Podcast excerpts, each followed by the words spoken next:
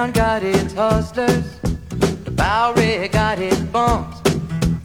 42nd Street got Big Jim, walker, he a bull shooting son of a gun. Yeah, he big and dumb as a man can come, but he's stronger than a country horse. And when the bad folks all get together at night, you know they all call Big Jim Ball just because.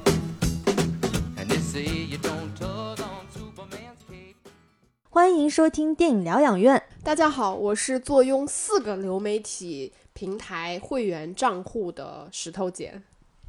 大家好，我是虽然超爱流媒体，但是却只蹭流媒体账号的小猪猪。那今天其实我们准备了一期小专题，就是流媒体大战谁是胜利者。嗯，我们聊的会偏产业一些，然后就是不仅会聊国内的优爱腾，呃，像美国的迪士尼家呀、网飞呀、HBO 等等，我们今天都会聊到。那在节目开始之前呢，还是有一个非常非常重大的消息要跟大家分享。多重大？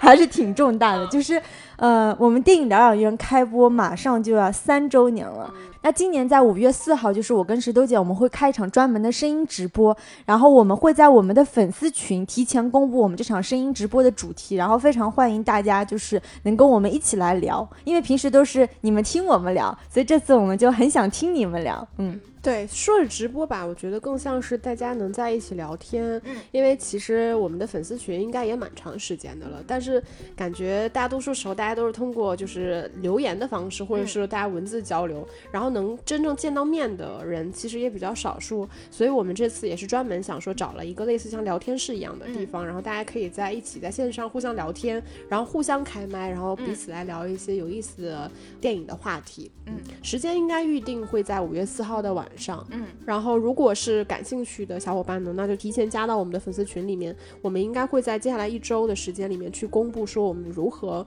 一起来参与这场线上的这个聊天互动。因为我们应该不会说所有人都可以参与，应该还是会有一定的门槛。感觉是那个限定席位 VIP，嗯。然后也因为我们做电影疗养院快三年了，然后一直通过播客的这种形式跟大家见面，然后也想通过就是粉丝群这种形式，可以跟大家有一个更直。接的、很紧密的沟通，因为粉丝群当中，我们不仅说分享一些节目啊，或者一些电影的资讯等等，然后我们其实也有做很多有趣的线下活动，包括观影团等等，所以，嗯，很希望大家通过我们的粉丝群了解到更多有趣的讯息吧。那要怎么加到我们的粉丝群呢？那就是要关注我们的微信公众号“电影疗养院”，聊天的聊，在微信后台呢有一个 fans club，大家通过扫描二维码就可以加入到我。我们的粉丝群，我在粉丝群等你哦。那除了这个非常重大的消息，还有一个。非常重大的福利要送给大家，因为毕竟三周年了嘛。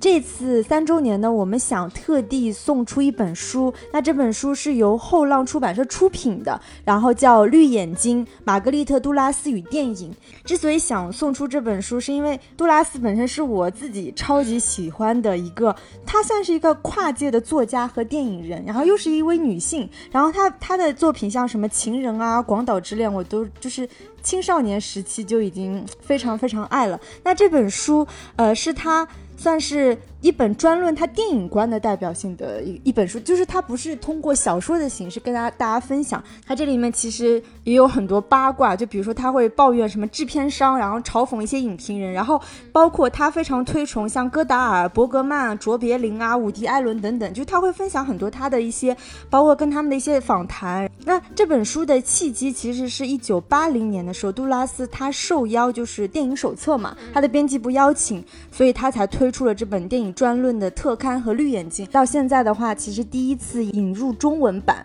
然后在这本书当中，他其实分享了很多拍片过程中的一些个人心路啊、思想脉络，包括他分享了就是他对于戈达尔、伯格曼啊、卓别林啊、伍迪·艾伦这些导演的一些观点，包括他也抱怨什么制片商啊、嘲讽影评人，也可以看得出他有很多毒舌的点评。然后这本书其实是非常呃是硬质封面，然后是有非常高级的那种绿色，售价是一百一十一块钱。所以我前两天刚收到就是后浪出版社寄给我的书。书，我就超喜欢这本书的封面，然后它里面就是那种纸张也是很有质感，它是那种硬质的，包括它有一些特别的剧照啊等等，都在这本书当中有收录。那怎么样获得这本书呢？就是还是赶快加入到我们的粉丝群，那我们会在粉丝群当中抽奖抽出一本，然后并且在五月四号晚上我们的。呃，声音直播当中再送出两本，然后会由出版社直接寄到你家。嗯，然后那就到我们今天的节目了，流媒体大战谁是胜利者？嗯，那这期节目呢，我们先会从这个疫情下的大背景。因为大家都知道，就是像北美的院线紧缩啊，大制片厂衰落，然后 Netflix 模式成功之后呢，引得各家就是制片厂纷纷入局流媒体这个大战。我们先会就是聊一聊它整个行业大背景吧。然后第二点呢，我们就会从流媒体到院线体验和影碟行业这几类，因为都是我们不同的观影方式嘛，就会我们聊一聊区别。然后第三方面，我们就会来横向的聊一聊几家流媒体的对比。我们不仅会比较就是。是美国迪士尼加网飞 HBO，然后也会横向对比，就是国内的优爱腾，嗯。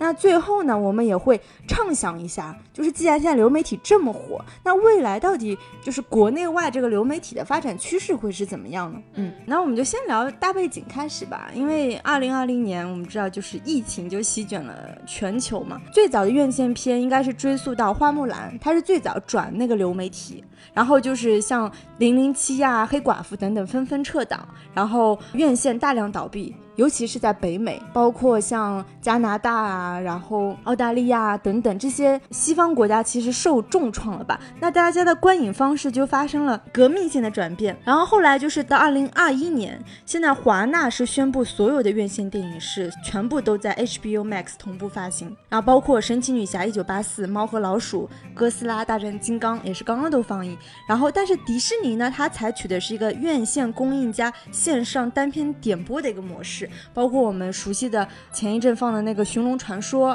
然后之后的《黑寡妇》、库伊拉、皮克斯动画《心灵奇旅》等等。然后我想分享几个就直观的数据给大家：北美2020年流媒体的体量是全面超越了院线。比如说是网飞二零二零年的一个营收是达到了二百四十九点九六亿美元，它比二零一九年提高了五十亿。但是相比之下，二零二零年的北美总票房是只有二十二亿，基本上你看一个是二百五十亿，一个是二十二亿，是相差十倍的一个体量。而且整个就是院线的票房是下降了百分之八十。那迪士尼其实是受到非常严重的重创，它二零二零年的财报年报的净利是亏损了二十八。点六一亿美元，同比减少了一百二十五点九一，所以大家可以通过这些就是巨头公司啊，迪士尼呀，包括网飞的一个表现。能感受到这种差异。其实流媒体整体它应该是一个非常快速上升的发展趋势。其实，在疫情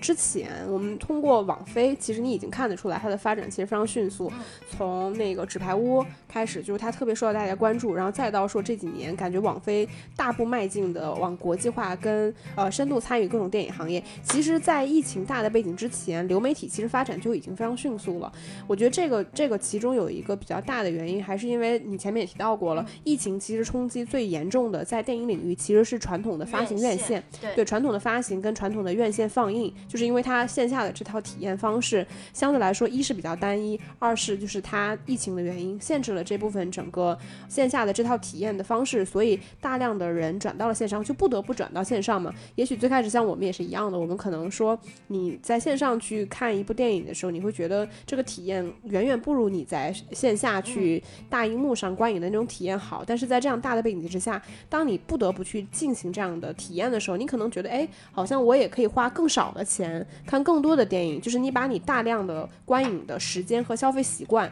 转到了线上。其实，在国内也能明显的感觉到，像在去年，无论是我们说的这个视频平台爱优腾，还是其他各种我们说线上的这个教育，其实它都是快速的发展，都是得益于，我觉得算是得益于，就是疫情这个大的背景之下，对整个线上所有。有消费和体验场景的这个刺激。刚刚是说到，就是迪士尼和华纳还是转入了同步发行嘛？那环球它旗下的一个叫孔雀，它现在是加入了流媒体的战局。然后传统的派拉蒙影业，它旗下现在就是它更新了一个名字，叫更加时髦的，叫 Paramount 加，就模仿迪士尼加，也是加入了这个流媒体的战局。而且更有意思的一个现象就是，有没有发现现在的颁奖季？我指的是北美，像奥斯卡已经全部被流媒体给占领了。像今年的奥斯卡，绝大部分的提名影片全部是流媒体出品的。比如说《无依之地》，它虽然先是在院线上映的，但是它放映的窗口期非常短，它立马就转入了流媒体，是呼噜上线了。其他的。所有的提名片我查证过，基本上全部是流媒体投资和上线的。呃，还有一部我特别喜欢的今年的《前程似锦的女孩》，也是 Netflix 出品的。它不只是说你传统的观影方式发生改变，现在连颁奖季也全部是流媒体的片子。所以大家很有一部分两极分化的言论，就是说今年的奥斯卡是最弱的一年。因为他的所有的片子都是流媒体出的，嗯，就会对它的品质啊，包括出品的稳定性啊、风格啊，因为它偏向都是那种中小规模，甚至很多 B 级片，就是你以前想象不到。我刚刚说的《前程似锦的女孩》，它其实是比较 B 级片的一个片子，以往是登不上奥斯卡这种颁奖季的，但是今年基本上全是这样子的片子。嗯，对我为什么会说在疫情之前，其实流媒体的发展速度，就或者说它对电影行业的冲击，其实就已经非常明显了，因为在一九年一月份的时候，其实美国电影协会就 MPAA 当时就已经吸纳就 Netflix 成为了就是继好莱坞传统我们说的那些大的就是制片厂，就包括像迪士尼、华纳、环球、索尼、派拉蒙、福克斯呃福斯之外的第七个成员。就是说 Netflix 其实在电影领域里面，它已经完成了，或者说正在。呃，我觉得某种程度上，从官方的角度来看，它已经完成了从一个内容的这种接收方，就是它作为一个平台，单纯的这种观看体验，已经转型成为了具有原创影视能力的这个制片方。包括它除了能在电影行业里面有更多的这个话语权之外，其实它也能够借助就是 MPA 的这个帮助，能够更加方便的去拓展它在电影领域其他的这个。呃，市场。那我们分享了这么多，就是北美的这个流媒体的状况，我们再回过头来看我们国内的流媒体，因为其实今年疫情基本上是已经缓解过来了，所以现在国内的话，院线依然是主流的。那流媒体。基本上是会采取一种延期上线，我还是先供院线先上了，然后过一阵才会流媒体。你像爱优腾会上线嘛？非常少会有那种专门为流媒体制作的主流电影，这个是我们跟国外一个非常大的区别。因为现在国外很多片我为拍的，我就是为流媒体拍的，而不是先供给院线的。但是加上现在国内的一个院线的一个状况，就是缺少好莱坞大片嘛，而且档期特别空闲。我发现我们其实三四月份整个院线就是片子非常少，相较于往年，现在大家就是包括电影的宣发也会非常保守，基本上他就会选择春节档或者五一档这种扎堆，它就是整个宣发的策略，其实我觉得受疫情影响，它也发生了一些改变。但是国内流媒体的话，我感觉主要是与剧集啊，包括一些综艺为主，对吧？就是很少有主流电影会选择网发，就是我说的是首发嘛，嗯。那今年目前为止，全球年度票房前十的，基本上都是中国的春节档电影，《李焕英》啊，《唐探三》啊，《刺杀小说家》，基本上现在中国就是全球最大票仓，实体的票仓，嗯。其实我觉得国内外的流媒体其实现在发展的阶段，我觉得还是不太一样的。因为像我们现在谈北美的这个流媒体，其实它对于传统的美国全网电视网络，其实它的整个冲击是比较明显。其实它就是发生在这几年的事情。但是我觉得可能国内的流媒体，其实在更早，我我自己感觉可能有一定时间差。我感觉其实我们已经更早的完成了说，就是在线上去观看剧集的这种消费和观影的习惯，就是我们其。实已经不太会去在电视上去追一个。电视剧了，因为传统也是电视台来收购这个版权，然后获得这个独家的播放权、首发权。但其实，在这几年已经逐步在过渡到说，我们在线上和我们在这个电视台就电视上你来观看，可能它只有几个小时的时间差。电视上放完了，然后你马上就可以在那个视频平台上看到了，或者是很多大量的剧集，它甚至是同步来进行的。然后我们能看到的是说，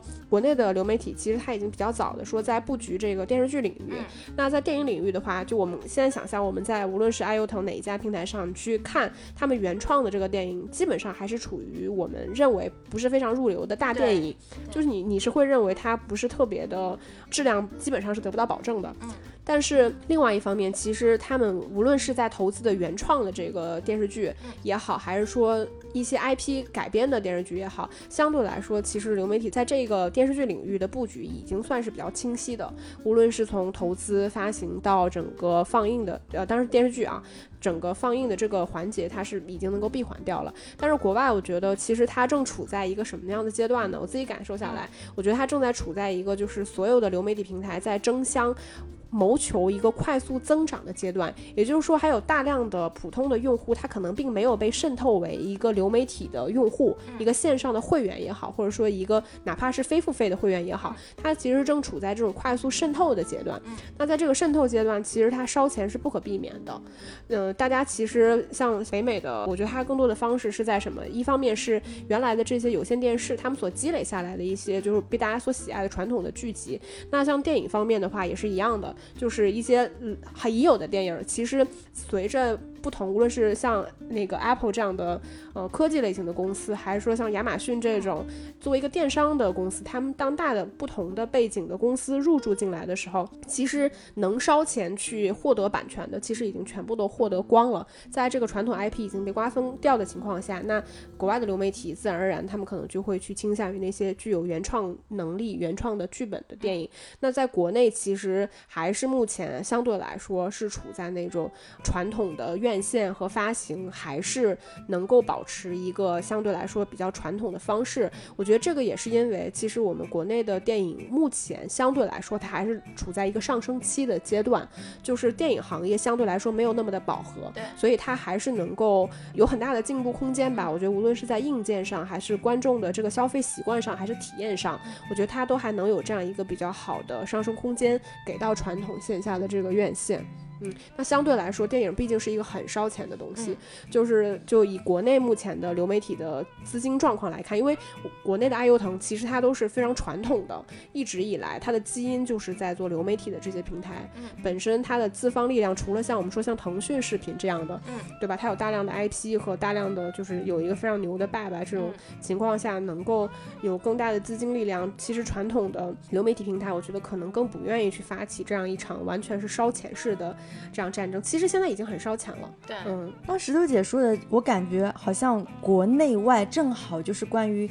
电影和剧集，这个在流媒体和传统院线是一个相反的一个趋势。嗯，然后我们现在就是聊完这个大背景之后，我们就来就从各自的用户体验分享一下吧，就是流媒体跟院线跟影碟。就是石头姐，你是最喜欢哪种方式，或者哪种方式你觉得最舒服吧？嗯，如果是看电影的话，我确实还是喜欢在院线看电影，嗯因为我觉得这个观影的习惯完全是因人而异。嗯。因为有些人他是习惯在小屏上面也能够比较有专注力的，但我自己其实一个是专注力比较差，嗯。所以我一般在自己家的那个无论是大屏还是小屏上面，其实我基本上都很少看电影，尤其是嗯。看那种需要你很沉浸的电影，因为你比较难长时间的保持说好几个小时的专注力，嗯。所以我更倾向于去院线有一套比较完整的这个体验。首先去院线，它就是一个比较有仪式感的事情，嗯。你会提前买票，然后你会 way 呃准时到那里，然后获得一场完整的体验，然后以及体验过后你的跟别人分享和交流的这个过程，我觉得它是一套目前看起来对我来说还是比较有吸引力的行为。但是你说流媒体，我觉得就是最近吧，给我一个感觉比较强的，就是尤其是一些在院线可能表现并不是非常好的电影，它的窗口期其实比较短，所以它更快速的进到了这个流媒体。因为有一些电影它在上院线的时候，可能本身我对它的期待就不高，或者说再加上现在没有票补的情况下，我也不愿意花几十块钱去电影院花这个时间去看的话，那它上了流媒体，可能我就会愿意去消费这部电影。那这个我觉得会是呃目前对我来说在流媒体上的一个消费的趋势吧。嗯，我自己的话，就是之前也基本上院线片我都是在电影院看的，因为疫情的原因，我开始习惯就是在家看电影这件事，就是在电视机上看，不是在电脑上看。然后，但是我始终觉得，就是比如说你看那种什么《哥斯拉大战金刚》，我肯定是要去电影院看的，因为那种 IMAX 的体验啊，什么杜比声等等，就是你家里那个再豪华的电视机。但还是没办法跟那个电影院相比。然后再加上，其实国内刚我们也分享，就是优爱腾还是以剧集为主，就是它的那个电影，它其实是时间上它是晚于院线的。就像去年我一直想看那个《机魂》。但就是因为我错过了院线上映那段时间，我后来就是前一阵我在优酷上看的，就是这类的片子就属于你可能当时院线没赶得上，但是现在你就通过流媒体，你就有机会把一些片子全部补齐了，因为它毕竟有一个时间差，基本上感觉是差不多一个月左右的时间差。你看，基本上三月底四月份的时候，那些春节档像《刺杀小说家》《弑神令》等等，现在基本上是流媒体都可以看到的。嗯，然后再说一下就是影碟。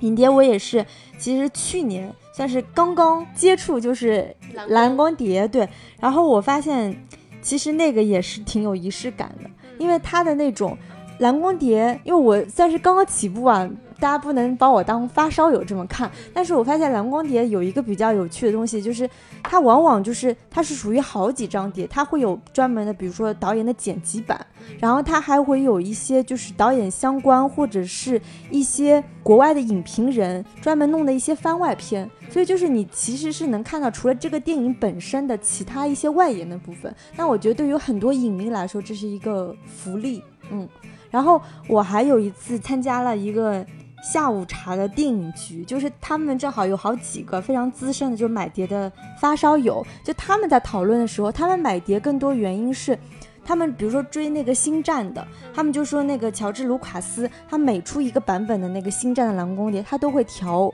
那个特效，甚至就是说每发一版特效都不一样，所以那些发烧友他就会为了追求这个。可能只是说那个袖子的颜色不一样，还说那个打斗的方式不一样，他就会买一个新的碟。他就是另外一个层面，就是说，我觉得呃买碟可能是追求更高的仪式感，或者是更进阶的影迷，他可能会选择买碟。嗯。我觉得买碟的心态其实已经跟去电影院或者说流媒体的那个心态，我觉得不太一样吧。因为无论去影院还是流媒体，我觉得本质上它属于一个消费行为。对，就它属于一个，就是你无论把它当做一个艺术也好，当做一个呃娱乐产品也好，它本质上是你去消费，很快速就完成了这样一个消费体验的过程。但是我觉得，其实像你买蓝光或者是你收藏蓝光这个过程，它更像是一种收藏行为。对，就它其实是像你说的，它仪式感，我觉得只是其中。一方面，另外一方面，我觉得它的圈层相对来说更小众一点。就你一定是要对蓝光这个东西，或者对电影这个东西很感兴趣，然后在这个影迷群体中间还有这么一撮人，他们属于另外一个会去完成这样一场收藏的乐趣。嗯，就这样一波人。嗯。就我还想说，我们之前有做过异形的小专题嘛？其实我跟石头姐是有把所有异形的片子全部补了嘛。然后这次因为也是有，我现在有一套异形的蓝光碟，然后我再从通过蓝光碟再看那异形，尤其是第一部，它那异形的形象，我就发现跟我就是用资源看的那些版本是不一样，也不是说不一样，因为它清晰度高很多。就会觉得哦，原来异形是长这样，就是你感觉对他的印象又深刻了一些啊。我觉得这也是就是影迷的某种乐趣。嗯，我下次要去你们家看异形，没问题。呃，然后第三部分我们就来聊一下，就是国内外的这些流媒体的一个对比吧。最大的一个区别，我觉得是。字幕，因为国外的流媒体是像网飞，它是配有包括中文字幕在内的多国语言的字幕和配音，然后像韩剧和日剧现在都有中文配音，但是国内的那些流媒体基本上字幕是内嵌的，就是你不能消除，你也不能，虽然说我看那个古装剧，但是我换一个什么英文的字幕，还没有这个。选择，然后目前的话，像国外的话，网飞、亚马逊、HBO Max 是都有中文字幕的，但是迪士尼家和呼噜暂时还没有中文字幕的选择。另外一个的话，就是国外的那个主流的流媒体都有 4K 的清晰度，但是国内你知道，他们都说是假 4K，不是真 4K。因为我自己家那个电视机就是清晰度不是比较高嘛，有的时候我觉得他所说的那个 4K 根本就达不到。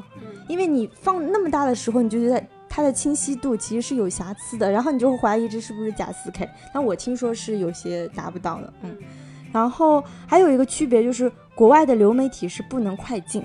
不能截图，没有弹幕，没有水印。那国内的流媒体我们知道就是随时快进，对吧？而且现在不是有什么截台词，有水印，而且你只选择只看一个演员，什么互动性是非常非常强的。我觉得这跟国外的这种模式还是挺不一样的。之前我特别喜欢那个美剧，就是《黑镜》嘛，网飞它还出过那种自主选择剧情的互动。黑镜版，但是像国内，我们暂时还没有说哪个电视剧，比如说放到二十集之后，它让大家什么选择男一跟女一，还是男一跟女二，就这种模式啊，国内还没有尝试，但是现在 Netflix 已经尝试过这种模式了。我自己觉得，本质上来说，就是首先国内外互联网产品的思路就会有一些差别，就本质上他们属于互联网产品，就国内的爱优腾或者说其他的互联网产品，我们总体做的思路其实都是加法，嗯，就是你。你家有了一个，比如说你们家可以发弹幕，最早像 B 站可以发弹幕，那。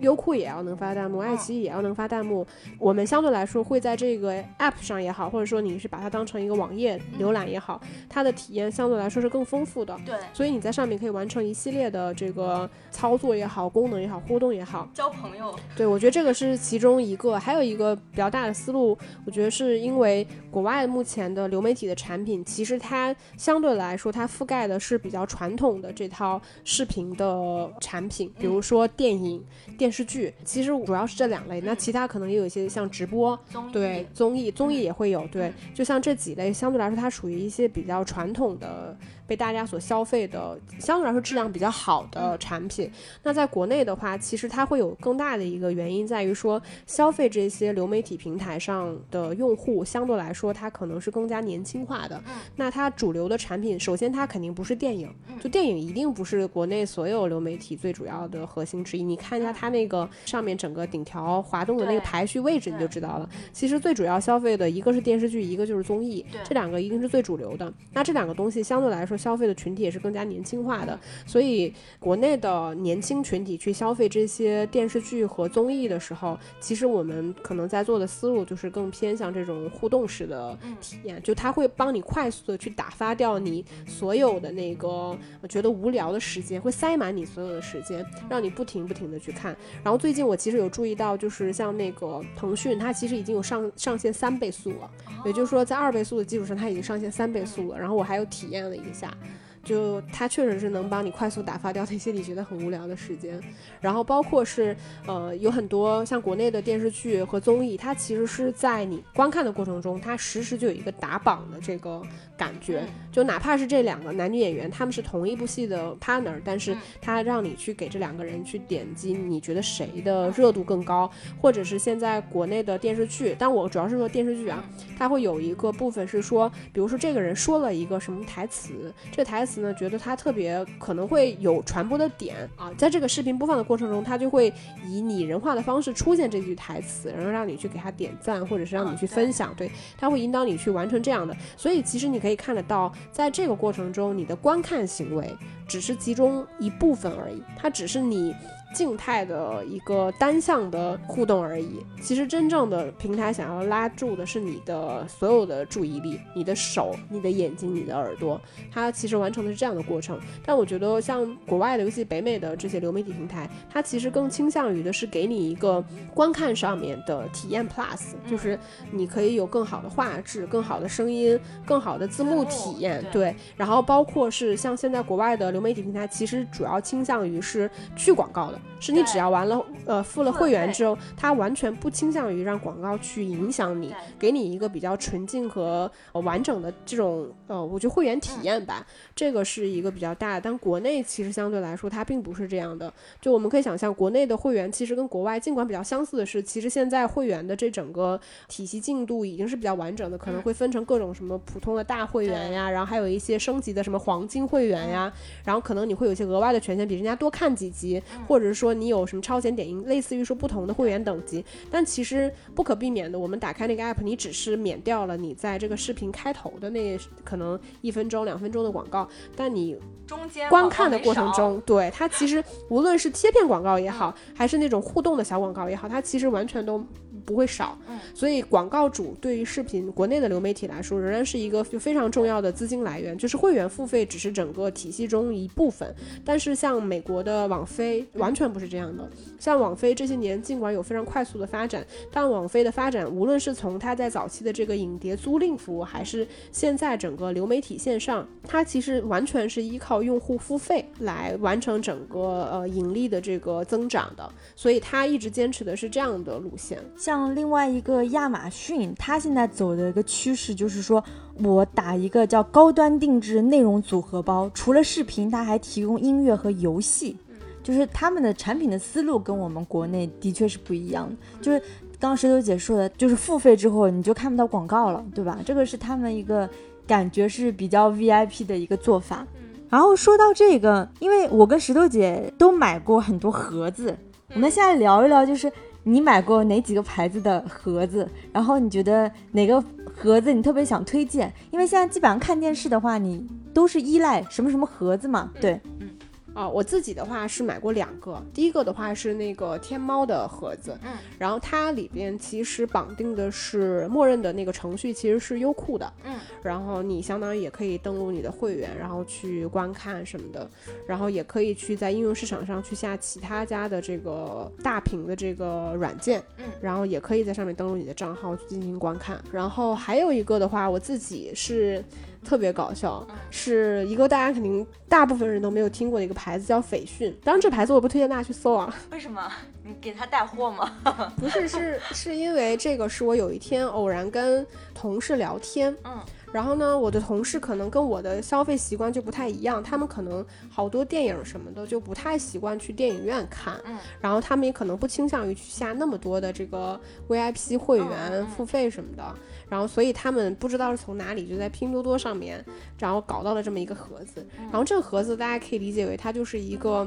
相当于是大平板的你在线上的搜索资源包。就是你你我们正常搜资源，可能你在百度上搜啊或什么的，它相当于就是把这个东西搬到了电视上，嗯，然后它的盒子其实承担的就是这样一个聚合的功能，嗯。然后我自己体验下来呢，说实话不太好。第一个肯定是因为我觉得这个版权上确实有点问题，然后第二个的话就是它的加载速度特别慢，嗯就你想我们现在其实像我用天猫好了，其实它的加载速度是很快的，对无论你是直接在电视上去播放，还是你拿手机去投屏，只要在同一个网络环境下，它的体验都是比较好的。但是那个盒子呢，它就不是特别好。它首先加载速度特别的慢，然后再有的话就是它的画质啊，包括翻译可能得不到保证。但它的优点确实是它的资源是比较多的。神奇的盒子。神奇的盒子嗯我最早用盒子应该可能得差不多七八年前，就是小米盒子嘛。嗯那时候不就是因为小米电视机刚刚出来的时候，大家都觉得哇好先进啊。那时候它出来的时候，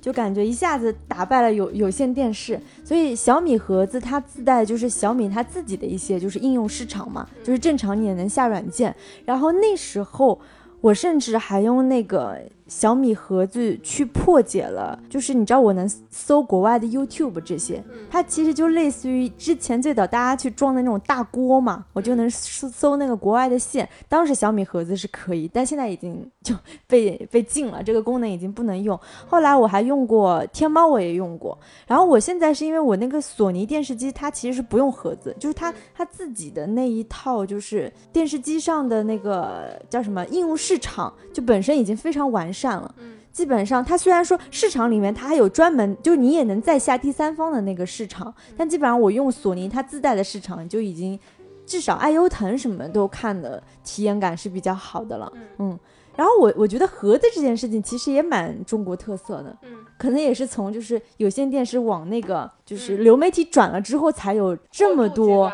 对吧？就是一时间，你记得那时候好像一开始，我记得小米盒子还是比较贵的，可能要两百多块钱，就最早七八年前。现在基本上盒子是属于一个非常低价，甚至有很多你装宽带它还送盒子之类等等。嗯，其实你知道，就是像国内的流媒体做内容付费是这几年才起来的事情。其实国内最早在去做这件事情的是乐视，可能这个已经、对是我们不太提起来，就这两年已经不再提起来了。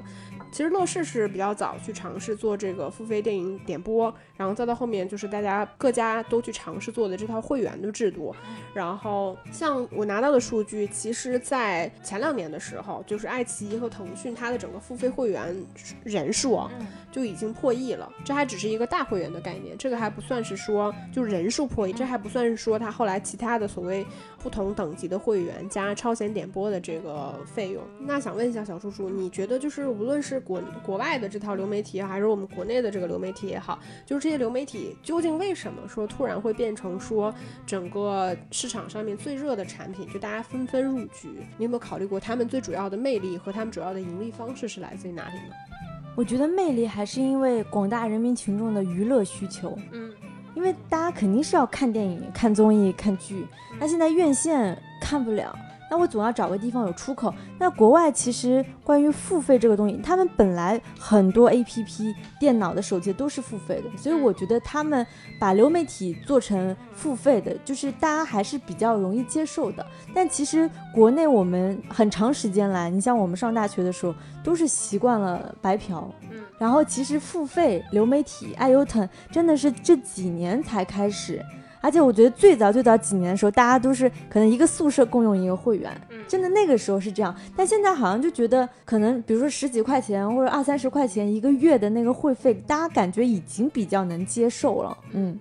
你说到这个会员账号的问题，但是你想想，像你现在可能也会就是说蹭别人的账号，你有没有考虑过说为什么所有的流媒体平台都允许说这个灰色地带存在呢？为什么会允许你多屏共用一个账号这个事情存在呢？应该是先培养大家有这个意识吧，至少让你们知道白嫖已经不再可能了。可能啊，还是可能，但是就是我觉得便利度吧。我觉得至少先让大家培养这种意识吧，但是我不确定这个未来，说不定，比如说现在一个账号，比如说五台机器好了，是不是未来可能过几年说只能三台机器，可能再再过十年就变成啊一个账户只能一台机器，也有可能啊，这可能是个未来的趋势啊，嗯。对你说的其中一个肯定是原因，就是相对来说，比如说我用你的账号去看这个东西，证明我有这个需求嘛。嗯。那我用你的账号，其实是在体验你这个账号带给你的权利的过程。那它肯定呃会培养一部分用户去转化成付费用户。还有一个原因是因为你在用我的账号，嗯，如果你持续性用我的账号，那就证明我这个账号我会一直充钱，保证了像我这样的用户可能减少了我停止。